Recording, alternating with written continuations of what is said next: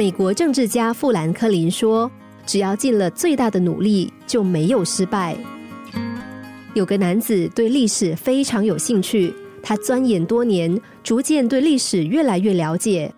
但奇怪的是，阅读历史书籍不再让他感到快乐，反而成为一种负担。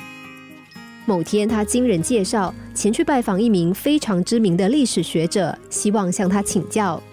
男子说：“历史浩瀚无边，相关的书籍永远都读不完，我越读越觉得痛苦。”学者于是带着男子登上附近的山，两个人越走越远，不知不觉已经走到了深山之中。学者突然问那名男子说：“你口渴了吗？”男子回答说：“渴了。”学者指着不远处说：“那儿有一条山溪，溪水非常干净，你可以到那儿去喝水。”男子向前走了几步，果然看到一条清澈见底的小溪。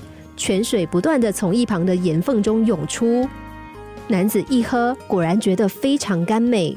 直到他喝足了水，准备起身，学者突然跟他说：“请你再多喝一点吧。”男子说：“我已经喝够了。”但是学者相当坚持：“不，请你再多喝一点。”男子不明就里，但还是照着学者的话做了。多喝了好几口之后，男子觉得自己的肚子都胀了起来，刚刚甘甜的泉水也变得不再有味道。男子受不了了，问学者说：“我已经喝很多了，可以不要再喝了吗？”不料学者却回答说：“你可以把所有的水都喝光啊！”男子瞪大了眼睛：“这怎么可能？没有人可以把整条小溪的水都喝光的。”这时，学者微笑着拍拍男子说：“你说的没错，求学问不也是这样吗？也没有人可以把所有的书都读完啊。”故事中的男子把知识的追求视作生命的重心，但是因为过于执着，原本让他快乐的兴趣也会变得痛苦。